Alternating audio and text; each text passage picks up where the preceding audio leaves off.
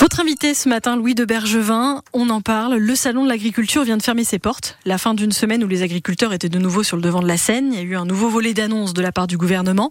On tire le bilan de ces deux mois de mobilisation avec votre invité, le préfet de Dordogne. Bonjour Jean-Sébastien Lamontagne. Bonjour. La FNSEA annonce hier donc qu'elle va continuer les actions. À quel moment l'État dit stop?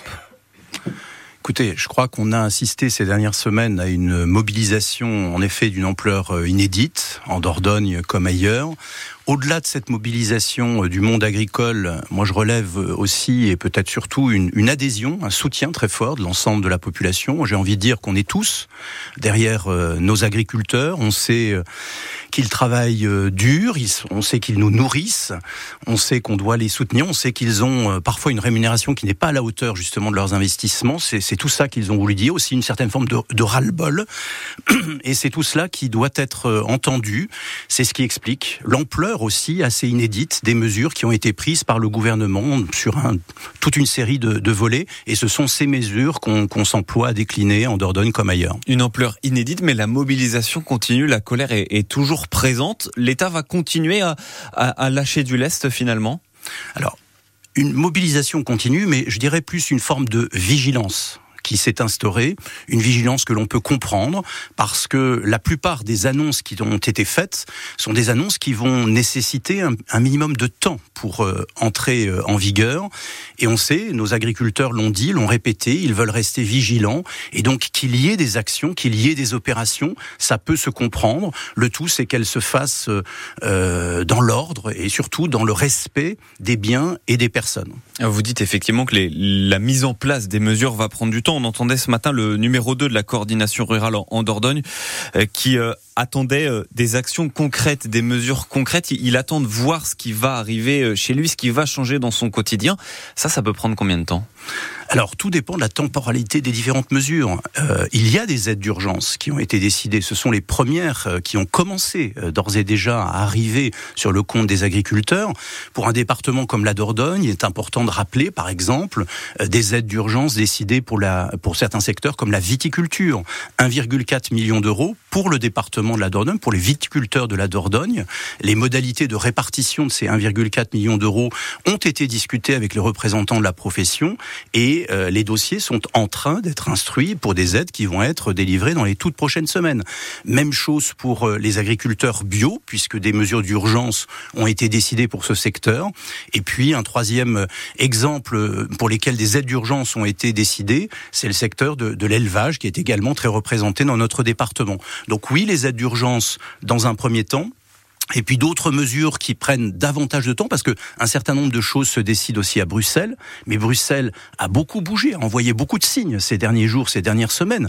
Enfin, c'est quand même du jamais vu que la Commission européenne d'elle-même propose de revenir sur les règlements de la PAC, par vous exemple. Dites que c'est du jamais vu. Vous, vous avez dit que c'était des une, une, salve de mesures euh, assez euh, assez. Enfin voilà, c'est assez rare d'avoir autant de mesures. Vous comprenez alors que les agriculteurs soient toujours en, en colère encore une fois, on entendait ce témoignage euh, ce matin, euh, qui est, voilà, qu'il ne soit toujours pas satisfait alors qu'il y a beaucoup de choses qui ont été faites.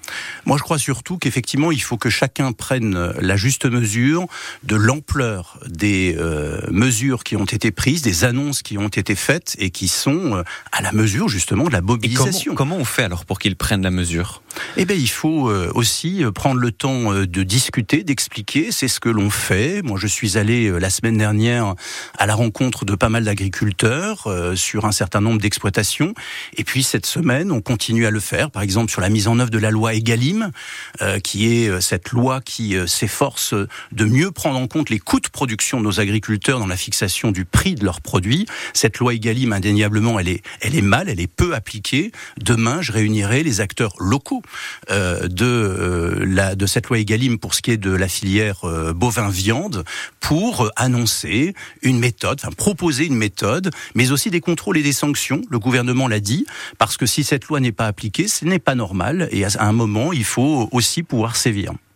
Euh, parmi les, les, annonces, notamment, je voudrais revenir sur une de ces annonces, la mise en place de, de permanence pour répondre aux questions des agriculteurs. Euh, la première, c'était à Nontron la semaine dernière. Une seule personne est venue. Comment ça se fait que ça ne marche pas alors que justement, on sent qu'il y a besoin de retisser ce lien entre l'État et les agriculteurs? Alors, je pense que vous êtes un tout petit peu pressé. Permettez-moi de vous le dire. C'était le premier jour, le premier matin. L'annonce du dispositif avait été faite la veille. Et c'est un dispositif qui se met en place pour plusieurs semaines, chaque jour, de manière tournante, chaque matin, plus exactement, de 9h à, à midi. Le lundi euh, à Bergerac, le mardi à Sarlat, euh, le mercredi à Périgueux, le vendredi à Nontron, en sous-préfecture ou à la Chambre d'agriculture. Effectivement, des agents des différentes administrations les plus concernées, la DDT, la DDFIP, mais aussi les sous-préfectures, recevront les agriculteurs qui souhaitent individuellement exprimer leurs difficultés pour qu'on puisse les accompagner dans leur démarche. Alors oui, une première euh, visite vendredi à Nontron qui en annonce peut-être beaucoup d'autres. Donc il faut être patient, euh, on va voir les résultats, ça va arriver, c'est ce que vous dites aux agriculteurs. Bah, en tous les cas, tous ceux qui le souhaitent peuvent euh, se saisir de cette autre possibilité qui leur est donnée, de les accompagner dans leur démarche. Pour prendre l'exemple de cet agriculteur qui s'est déplacé vendredi dernier, un maraîcher bio qui avait des questions sur les modalités de répartition de l'aide d'urgence annoncée sur le secteur du bio et qui a des problèmes avec Enedis pour euh, toucher ce que on lui doit en termes d'énergie photovoltaïque. Deux sujets très concrets sur lesquels on a essayé de l'aider. Voilà. Merci beaucoup, Jean-Sébastien Lamontagne, donc préfet de, de Dordogne. Merci d'être venu euh, dans les studios de France Bleu Périgord ce matin. Vous pouvez